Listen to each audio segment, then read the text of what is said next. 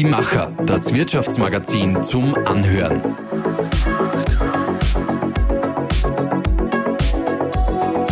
Und hier ist dein Host Susanna Winkelhofer.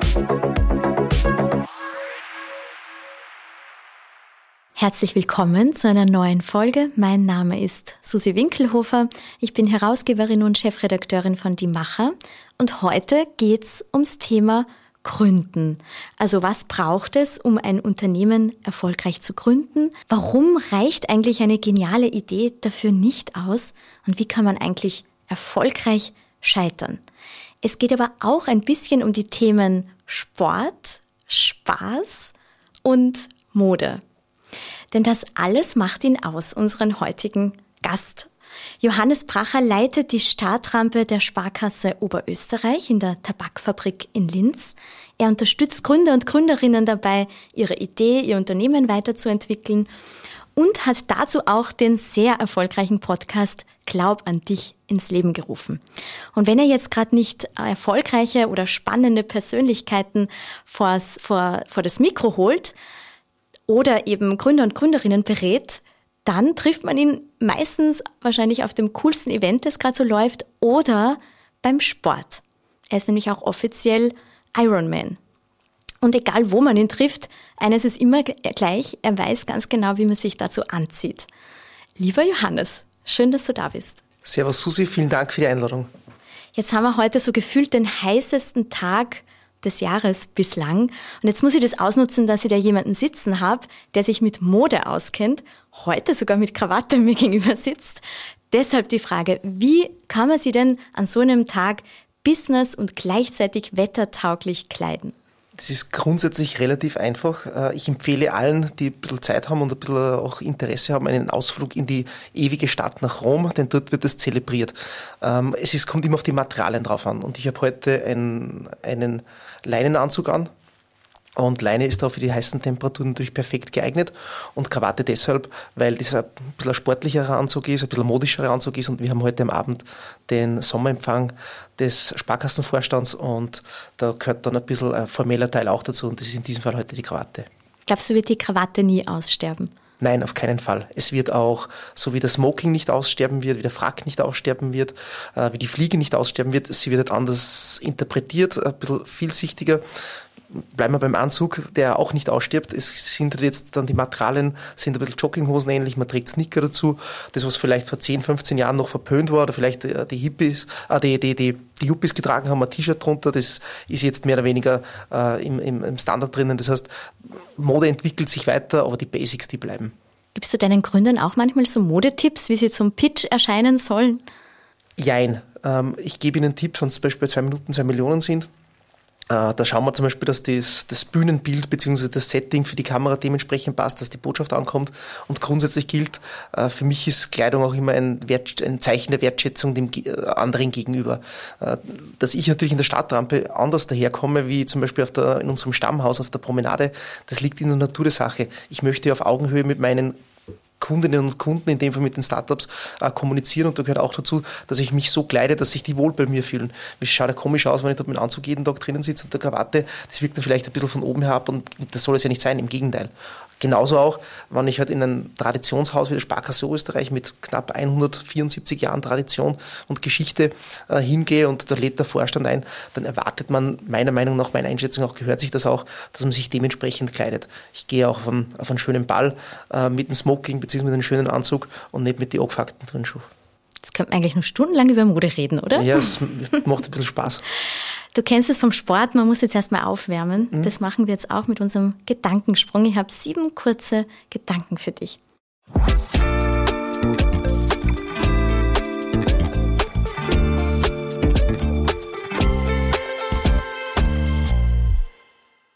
Mein allererster Job war Ferialpraktikant in einer Bank. Diese geniale Idee hätte ich gern selbst gehabt. Da gibt es sehr viele geniale Ideen. Die Strava-App zum Beispiel, eine meiner Lieblings-App, äh, gehört dazu. Wenn ich ein Startup gründen würde, dann wäre ich hoffentlich sehr erfolgreich und wäre, würde kurz vorm Exit stehen. Und in welcher Branche? ein, zur Überraschung, ein, ich möchte ein analoges Produkt äh, mit einem digitalen Geschäftsmodell dann zum Skalieren bringen. Diese Person würde ich gern mal zu meinem Podcast einladen. Jeff Bezos. Das kommt ja wie aus der Pistole geschossen. Ja, die Frage habe ich schon öfters bekommen. Okay. Dinge anfangen oder Dinge beenden? Worin bist du besser? Anfangen. Die beste Erfindung der letzten 100 Jahre? Das Smartphone. Du hast gleich zwei davon da liegen. Mhm. Das Beste an meinem Beruf? Die Menschen, der Spirit, das Umfeld, meine, mein Arbeitgeber, das Mindset, der Spaß, die Abwechslung, das Team. Das könnte man jetzt relativ okay, lang danke, fortführen. Danke, danke.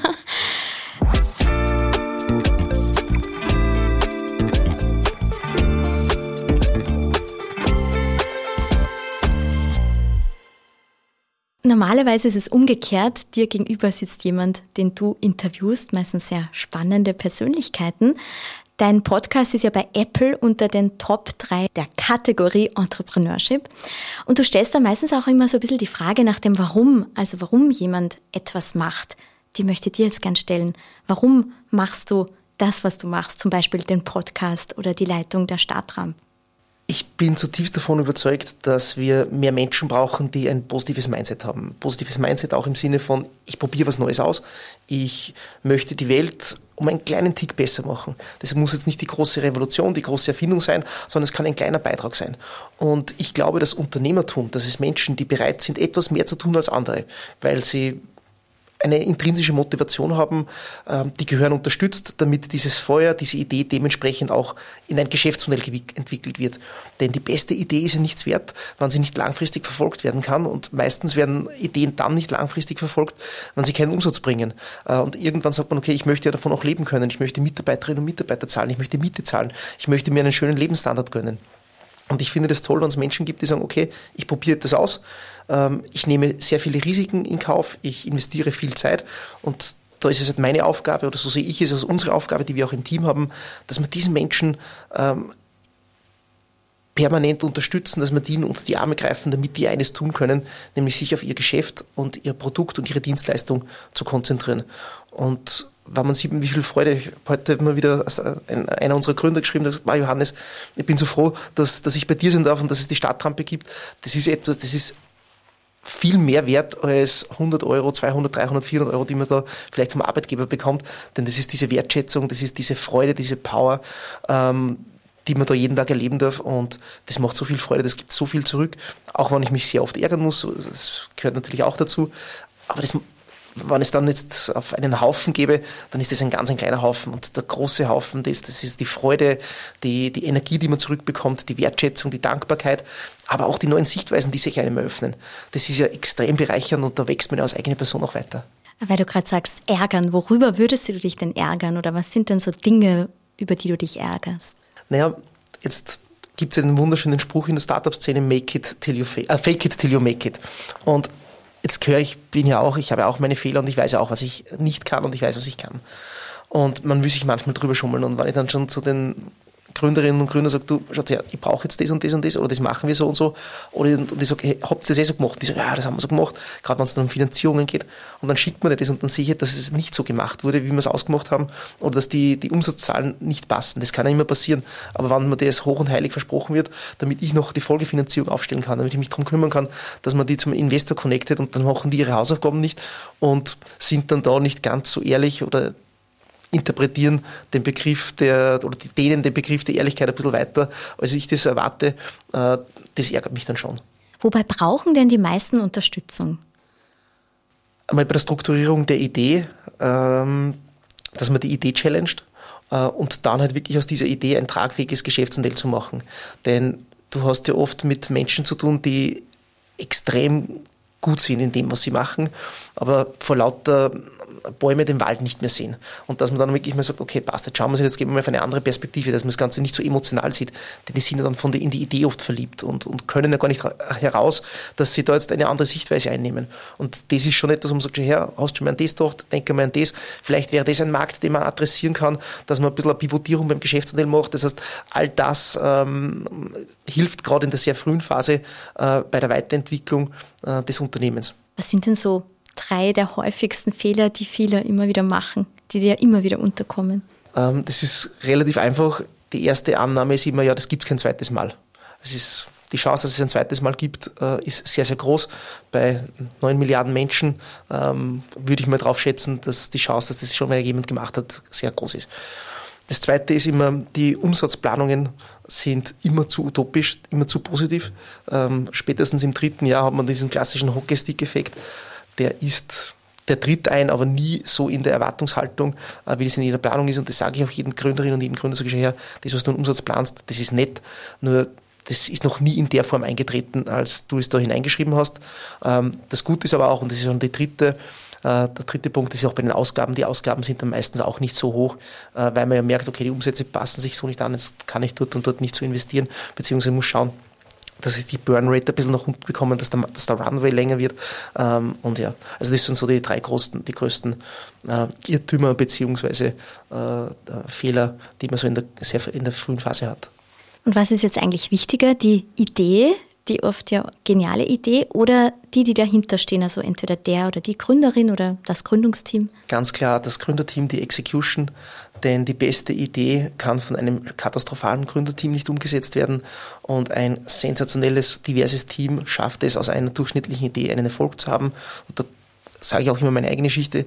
Ich habe mal mit einem äh, Freund, Bekannten ein Unternehmen gegründet die Idee, bin ich noch immer davon überzeugt, sensationell. Welche äh, Idee? Es ist darum gegangen, dass man Young Professionals, junge Talente, so wie der, der, der, Fußballspieler oder der Tennisspieler einen Manager hat, dass man die coacht und die berät, damit die in der Arbeit gut sind und man bereitet sie vor auf Gehaltsverhandlungen.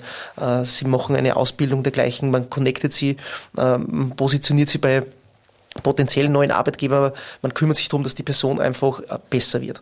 Und wir hatten da, das kann ich auch sagen, wir hatten da schon Kundinnen und Kunden, also wir hatten einmal die, die Young Professionals, die wir da coachen wollten. Und auf der anderen Seite hatten wir auch schon Firmen, die bereit waren, da in einen Recruiting-Prozess zu gehen. Also an dem ist es nicht gescheitert, es ist gescheitert am Team bei uns. Wir hatten beide so Johannes Bracher-Typen, Marketing- und vertriebsorientiert, die Vision, aber keine Freunde des Details. Und das Problem war, wir hatten einen vollen Sales Funnel, wir hatten extrem viele Young Professionals, die da mitmachen wollen, so Talente. Nur wir uns hat halt dann nicht interessiert, dass man sich um die Details wie Rechnungslegung kümmert, äh, dass man sich dann wirklich mit denen genau auseinandersetzt.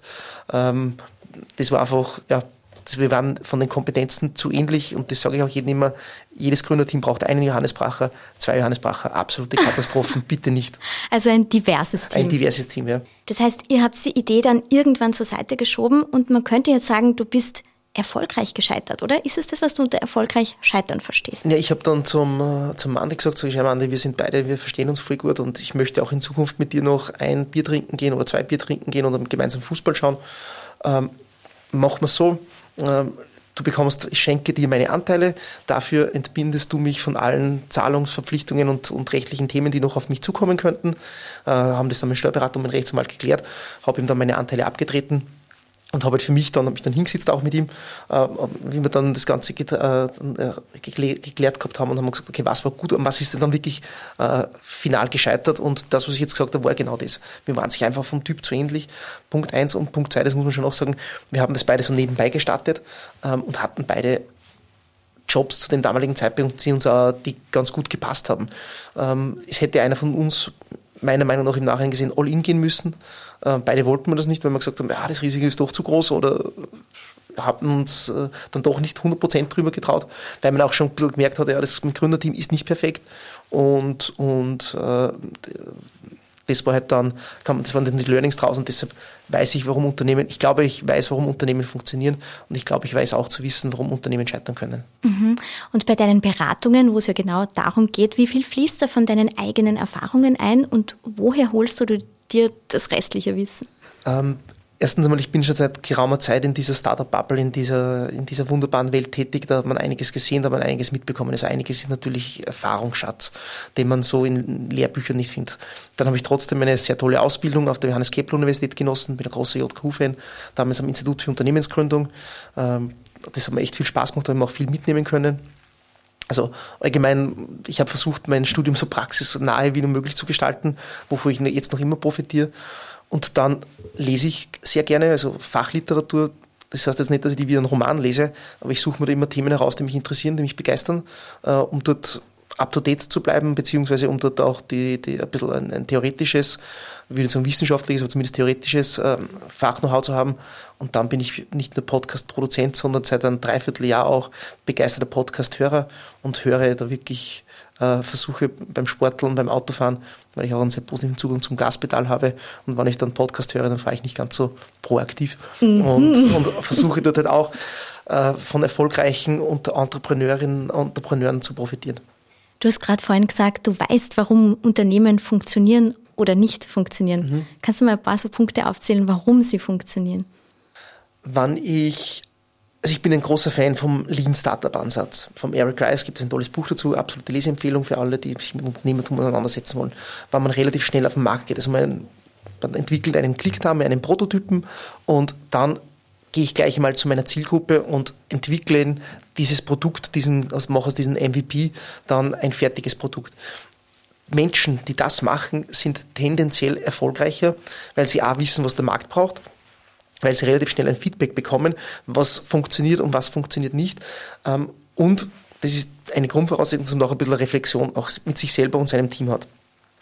Was meistens nicht funktioniert ist, wenn man zu viele Annahmen nimmt und gerade in der sehr frühen Phase versucht, einen, was ich nicht, einen Luxusdampfer zu bauen, um jetzt mal das Bild eines Schiffes zu nehmen, das braucht sie nicht. Am Anfang muss es ein, ein kleines, wendiges, äh, schnelles Motorboot sein. Das muss nicht perfekt ausgestattet sein, das muss nur funktionieren in der, Grund, in der Grundrichtung. Und all das, was ich noch äh, dazu brauche, oder das sagen wir dann eh unsere Kundinnen und Kunden, die, die dieses Produkt oder die Dienstleistung in Anspruch nehmen. Und dann baue ich das Ganze auf. Das heißt, auch dieses mal einen Schritt, die Feedback-Schleifen einzuziehen, sich zurück, äh, ein bisschen zurückzuschauen, okay, was hat gut funktioniert, was hat weniger gut funktioniert, was wird genutzt, was wird nicht gut äh, genutzt. Das sind für mich äh, Key-Indikatoren, äh, warum Unternehmen funktionieren können und natürlich, und dass man, äh, das, das geht Hand in Hand, dass man halt nicht am Markt vorbei produziert, nicht zu viele Annahmen. Ich hatte einmal das Glück, eine, eine Plattform zu testen. Da war ich am Anfang wirklich von Anfang an mit dabei und ich habe damals schon gesagt, hey, für mich ist das ein Overload. Äh, du hast viel zu viele Sachen drinnen, wenn du dort registrierst. Du kannst dort so viele Dinge machen. Ich glaube, du überforderst die Menschen. Und der hat dann gesagt, na, das glaubt er nicht und das braucht alles, es braucht das, das, das, das, das und das und das und das. Und wie gesagt, ja, passt, aber dann brauchst du eine andere Benutzeroberfläche, die logischer ist. Das heißt, die Benutzeroberfläche nach dem, nach dem User zu designen und nicht nach der Technik dahinter. Und was war? Er hat das, er hat das Feedback dankend angenommen, hat es anscheinend war ich der Einzige, der das so gesehen hat, äh, ist dann mit der, mit der Beta-Version online gegangen. Und das war er im Nachhinein ein paar Sachen reduziert, weil er gesagt hat, hey, es wird auch nicht genutzt. Also wir haben da Sachen, wir haben Zeit und Geld hinein integriert, äh, investiert in eine Integration, die keiner braucht hat und nicht oder zu wenig verwendet haben. Die hätten wir woanders besser machen können. Und das zweite ist, es war auch das Feedback, sicher, die Leute haben sich nicht auskennen, weil es einfach zu viele Knöpfe oder sonst irgendwas waren. Das heißt, auch da wieder schlank zu starten, in der Nische zu starten und aus der Nische dann einen weiteren Markt zu adressieren. Aber das ist immer ganz wichtig. Kenne deinen Markt, denke groß, aber starte klein. Denn ein Marathon, um dieses Beispiel zu bilden, beginnt immer mit dem ersten Schritt. Ein 5-Kilometer-Lauf, ein Marathon, ein, ein, ein Halbmarathon, alles beginnt mit dem ersten Schritt. Und setze einen Schritt nach dem anderen, denke aber beim Weglaufen schon, dass das jetzt, wenn du einen Marathon laufen willst, dass du einen Marathon läufst. Äh, und teile dir das so ein, dass es ein Marathon wird und nicht kein, kein 5-Kilometer-Lauf. So lossprinten quasi. Genau. Und so ähnlich ist es auch beim Unternehmertum. Denk dran, denke groß, starte klein äh, und, und sprich mit deinen Nutzerinnen und Nutzern, mit deinen Kundinnen und Kunden. Wie läuft denn das jetzt konkret ab?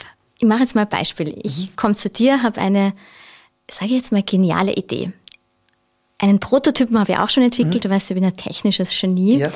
Und zwar, ich habe so einen Chip entwickelt, denn wenn du dir den auf die Haut klebst, sag ich jetzt mal, dann hast du immer die richtige Wohlfühltemperatur deines Körpers. Ich finde, das ist etwas, das heute jeder haben würde, mhm. gerne. Mhm. Oder im Winter ist dir nicht kalt, wie auch immer. Jetzt komme ich zu dir mit meiner Idee. Was passiert jetzt? Ich mir das erste Mal immer die Frage, wie bist du auf die Idee gekommen, was hat dich dazu gebracht? Mir war heiß, die so war wie heiß. heute. Okay, die war heiß, so wie heute. Dann sage ich, hey, cooles Teil, äh, sag, mal, stell mir das Ganze mal vor. Dann am liebsten ist mir dann, wenn wir jetzt, bleiben wir jetzt bei deiner, bei diesem, bei diesem Aufkleber, der die Körpertemperatur, ob du einen mit hast, dass ich das selber testen kann. Dann teste ich das und dann stelle ich mir so Fragen, ähm, was kostet dich das in der Produktion? Äh, was glaubst du, was die Menschen dafür bereit sind zu zahlen? Was soll das am Markt kosten? Ist das ein reglementierter Markt? Darf man das überhaupt? Ist, braucht es da äh, spezielle Genehmigungen? Ist es ein medizintechnisches Produkt? Wann das ein medizintechnisches Produkt ist, welche Normen fällt das Ganze hinein? Ähm, wann der sagt, ja, das hat alles, dann frage ich, okay, also man wird mal auf Herz und Nieren getestet, oder? Auf, auf, die, auf, die, auf, die, auf die Basics. Was ist denn, meistens wird dann die Idee erzählt, wie das Ganze entstanden ist, welche Technik das da drin ist und immer, okay, und wie willst du mit Geld verdienen? Und der dann zum Beispiel sagt, ja, ähm, das kann ich jetzt im Biller, sagen wir jetzt Hausnummer oder beim Piper, sagen wir, was tut besser, beim Piper um 15 Euro jetzt das kaufen, würde ich sagen, bah, glaubst nicht, dass es ein bisschen billig ist? Überlege mal, gibt es da Vergleichsprodukte, wenn es solche Vergleichsprodukte noch nicht gibt? Äh, wo hast du nachgeschaut? Erzähl mal kurz, wie du, wie du, deine Marktrecherche gemacht hast und dann sagen, hey, schau her mal, jetzt frage mal ab, was Menschen dazu bereit sind, ohne dass du ihnen das Produkt zeigst, sondern einfach nur mal von der Idee erzählst was wären da Menschen dafür bereit und auch zu überlegen, welche anderen Produkte oder Dienstleistungen substituierst du dadurch. Kannst dann sagen, schon her, wann du die Körpertemperatur regeln kannst, du brauchst weniger Gewand, äh, du kannst die ganze Zeit T-Shirts tragen. Äh, überleg mal, was dann sonst noch möglich ist. Ähm, überleg da auch, wenn du das oben hast, wer sind die Gefahren? Kann das ausschlagen, wenn du das oben hast und du steigst in ein Flugzeug ein, dass du nachher niedergeknüppelt wirst, weil die glauben, du, du wirst in die Luft sprengen. Auch, also auch da einfach mal wirklich viele Fragen zu stellen, kritisch zu sein, aber das ist mir immer ganz wichtig, positiv kritisch zu sein. Also jetzt nicht sagen, du bist ein Trottel, das ist ein Schatz, sondern zu sagen, hey, coole Idee, äh, hast du schon mal das doch, das doch, das doch, und manchmal sitze ich selber nur da und sage, wow, mhm. Darf man das jetzt sagen, geiler Scheiß.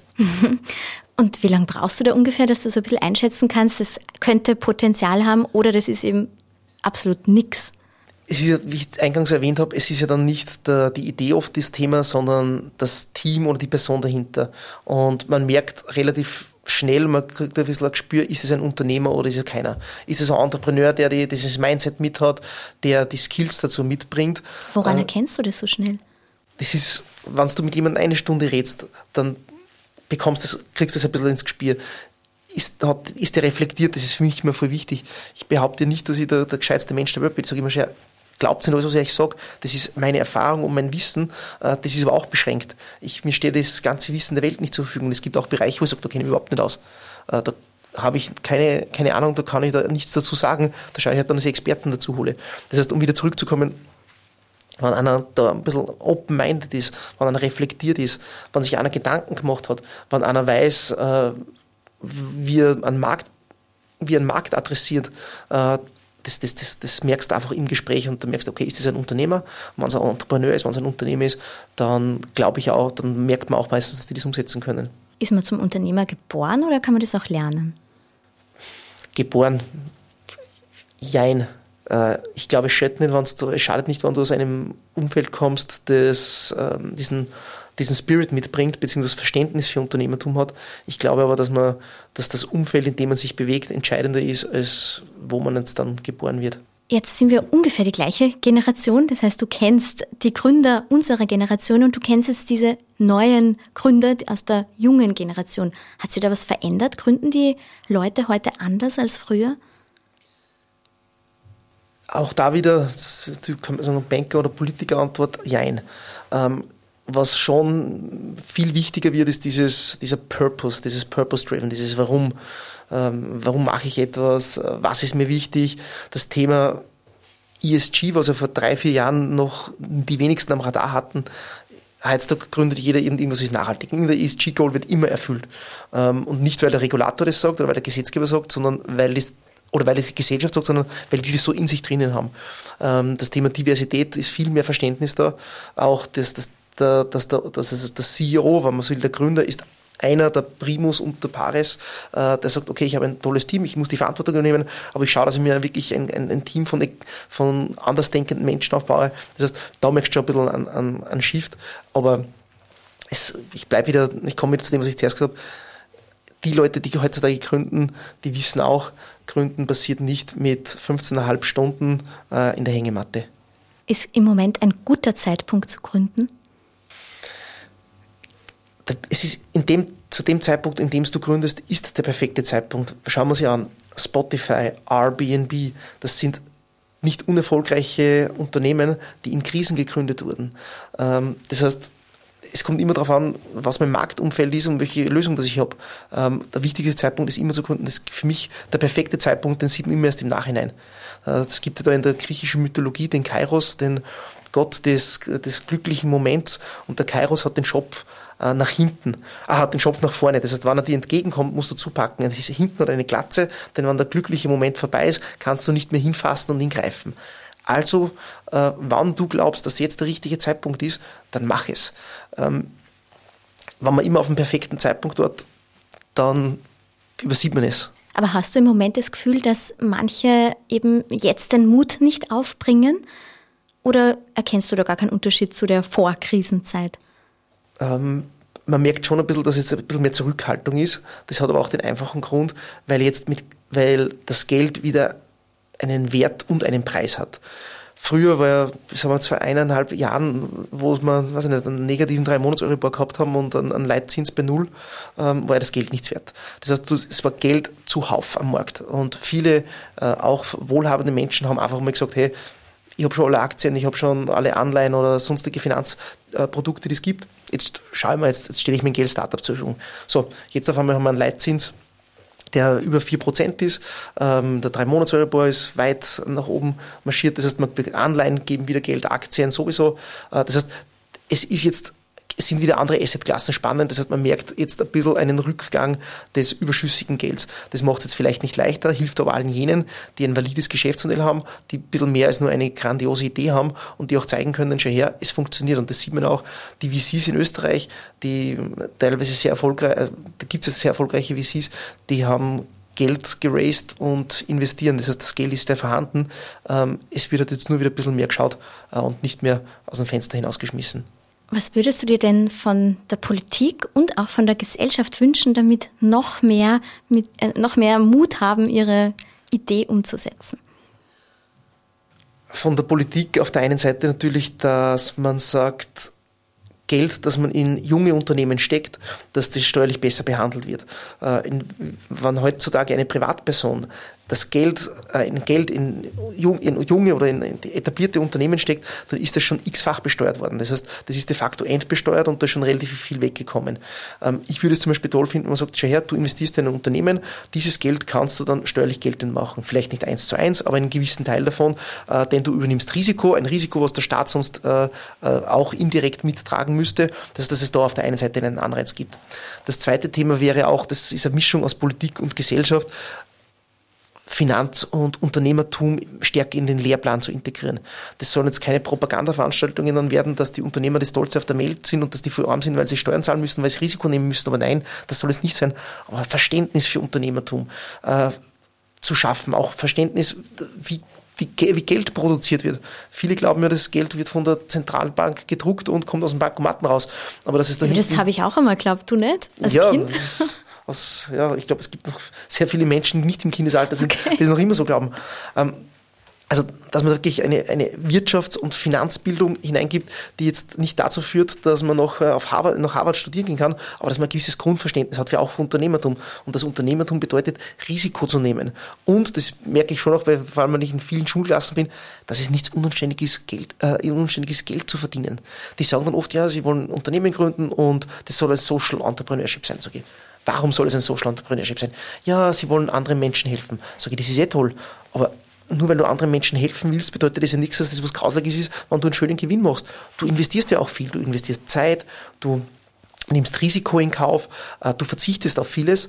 Ähm, das ist doch auch schön, wenn du nachher viel Geld für, dieses, für diesen Verzicht, für das Risiko, was du genommen hast, für die Idee, für den Arbeitseinsatz, wenn du dafür Geld bekommst.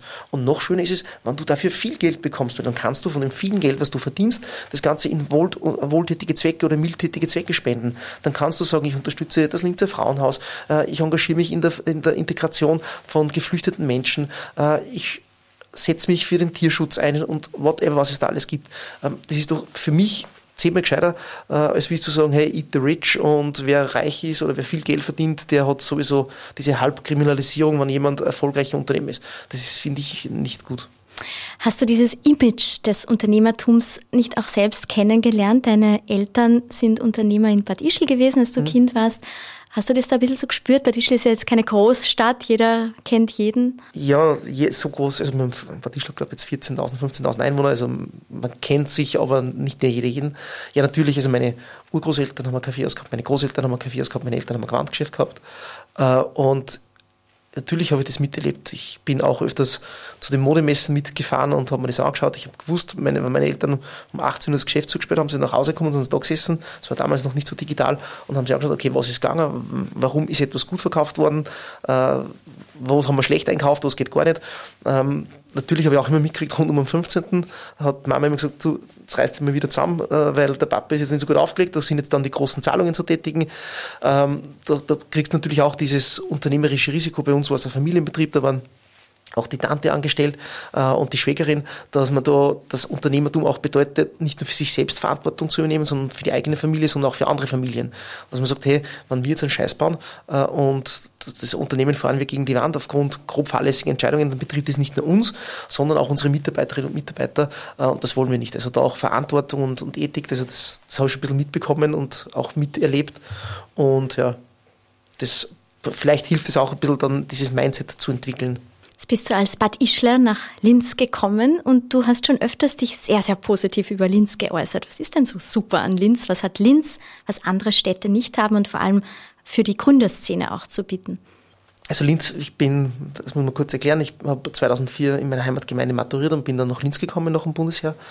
Und ich war, glaube ich, der Einzige, einer der wenigen, also ganz, ganz wenig, die vom Badischl oder aus meinem Freundes- und Schulkreis, äh, Freundeskreis und aus, aus dem Schulkreis nach, äh, nach Linz gegangen sind.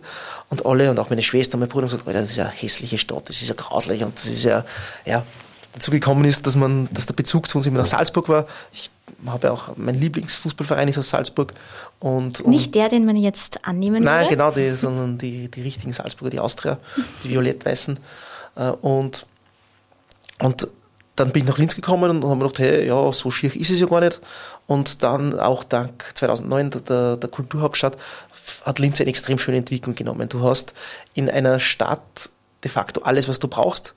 Äh, aber trotzdem sehr kompakt zusammengefasst. Du bist gleich im Grünen, ich wohne jetzt noch in, in Urfa, äh, du bist in fünf Minuten im Viertel oder in zehn Minuten, ähm, ich wohne in der Nähe vom, in Katzbach, du bist in einer Viertelstunde mit dem Radl oder mit dem Scooter in der Stadt, du hast ein tolles Freizeitangebot, du hast ein Bildungsangebot, du kannst Sport betreiben, du hast Kultur, du, du hast China, also du hast alles, was, was du brauchst.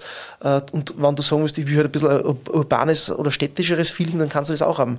Also das finde ich so toll und so schön an Linz. Und mittlerweile wirklich ist mir die Stadt ans Herz gewachsen, dass man den Salzkammergutler nie rausbringen wird, vor allem, wenn man halt wirklich dort aufwächst, die haben ein bisschen einen eigenen Kopf und die haben nicht gerade zu wenig Selbstbewusstsein. Das kann man natürlich nicht vergleichen. Aber auch die Arbeitsplatzsituation hier. Du, viele große Firmen sind hier äh, und du hast mit der Tabakfabrik, mit der Digital Mile, mit Tech2B, ähm, mit dem Tech Center, mit der FH, mit der JQ, wird ein tolles Misteln vermitteln und auch Infrastruktur zum Gründen zur Verfügung gestellt. Also cooler, cooler Ort, kann ich jedem empfehlen. Und da kann man auch an ziemlich vielen Plätzen Sport machen oder wenn du wahrscheinlich bist auch viel im Müllviertel unterwegs mhm. mit, mit dem Rad laufen oder schwimmen. Was kann man sich denn jetzt zum Abschluss als Frage vom Sport fürs Gründen abschauen? Du hast mich eingangs gefragt, wo ich stärker bin, im Anfangen oder im Beenden. Und ich habe dann gesagt, im Anfangen, weil es gibt dieses schöne Zitat, jedem Anfang wohnt ein Zauber inne. Ähm, ich glaube, im Unternehmertum kann man, ist man nie fertig. Man ist vielleicht einmal mit einer Phase fertig äh, oder mit einem Produkt oder einer Dienstleistung, aber als Unternehmer, das Unternehmen selber ist nicht fertig. Das, ein gesundes Unternehmen entwickelt sich weiter. Deswegen habe ich auch gesagt, anfangen. Was man sich aber aus dem Sport mitnehmen kann, gerade aus den Wettkämpfen, ist das Beenden. Und dieses Durchhalten, dieses mit Rückschläge in Kauf zu nehmen. Ähm, auch ein bisschen mit Verzicht und, und mit Prioritätensetzung umzugehen. Ähm, das ist schon etwas, auch dieses Jahr, dieses Durchhalten. Ich, habe mal einen, ich hatte mal eine, oder ich habe eine Kollegin und sie hat zu mir gesagt, du, das kannst du so nicht machen, das, das geht nicht. Dann habe ich gesagt, schau her, ich bin letzte Woche 22 Mal oder 23 Mal von ähm, der Speichmühl nach Kirchschlaug mit dem Radl raufgefahren. Äh, das Gott, sind das über 10.000 Höhenmeter. Und mir hat es nach 4.000 Höhenmetern hat's mich nicht mehr gefreut. Und ich wollte nur noch absteigen vom Radl und ich bin es trotzdem durchgefahren. Und habe gesagt, glaubst du vielleicht wirklich, dass mich dein Nein und dein, das geht so nicht, irgendwie aufhalten wird, dass ich dieses Ziel erreiche. Ich, ja, du hast jetzt zwei Möglichkeiten. Möglichkeit Nummer eins ist, du sagst mir, was ich tun muss, damit es so wird, äh, dass du mich unterstützt. Oder ich mache es ohne dir und probiere es so lange, bis du mit dem Rücken zur Wand stehst und sagst, hey, passt, jetzt bin ich dabei. Das heißt, hilf mir, gestalten wir es gemeinsam, dann haben wir gemeinsam den Erfolg. Oder behinder mich und irgendwann geht das so, so wie so ein Wort, dann geht das so lange am Arsch, bis du nicht mehr anders kannst und, mit, und dann bei der Sache dabei bist. Und das ist etwas, was ich aus dem Sport mitnehme. Dieses nicht aufgeben, mit Rückschlägen umgehen zu lernen, äh, natürlich auch zu erkennen, wann mal gar nichts geht, wenn man sagt, okay, es geht halt nicht, ähm, ähm, Sicherheit geht vor oder Gesundheit geht vor, äh, aber dieses dahinterbleiben, das Konsequentsein, das auch mit Rückschlägen umzugehen, mit Schmerz, den Schmerz zu ertragen äh, oder auch mal zu machen, wenn sagt, okay, jetzt gefällt es mir überhaupt nicht, äh, aber ich muss da jetzt durch. Das ist etwas, was, was ich mir durchaus vom Sport mitnehme und wo ich froh bin, dass ich die eine oder andere sportliche Erfahrung gemacht habe im Austauschsport, dass man dann hilft, das auch im beruflichen Leben dementsprechend äh, einfließen zu lassen. Du hast ganz am Anfang gesagt, naja, du hoffst, dass du dann den Leuten, die zuhören, was mitgeben kannst. Also ich traue mir jetzt ziemlich sicher sagen, du hast sogar sehr, sehr viel mitgeben können. Vielen, vielen Dank, lieber Johannes. Ja, vielen Dank für die Einladung. Ähm, es freut mich, dass ich heute da sein durfte und freue mich auch auf Rückmeldungen. Und wenn jemand Fragen hat zu seiner Geschäftsidee oder man einfach nur wenn man jemanden etwas pitchen möchte in einem geschützten Rahmen, muss ja gar nicht kein Geschäft raus werden, bitte einfach melden. Schaut bei uns in der Backfabrik, der Stadtrampe im dritten Stock vorbei. Ich freue mich drauf. Man muss dazu nicht einmal ein Konto bei der Sparkasse haben. Nein, das ist ganz wichtig. Das soll jetzt keine Werbeentschaltung sein, aber wir glauben als Bank, dass erfolgreiche Menschen oder erfolgreiche Unternehmen äh, einen wichtigen Beitrag für die Gesellschaft leisten und wir freuen uns, wann jemand gründet. Wir wollen das bestmöglich unterstützen. Wenn er dann auch Kunde der Sparkasse wird, dann ist das perfekt. Äh, wenn er sich für eine andere Bank entscheidet, dann tun wir alles dafür, dass er dann ein paar Jahre später wieder zu uns kommt. Das ist eine Ansage. Dankeschön. Vielen Dank.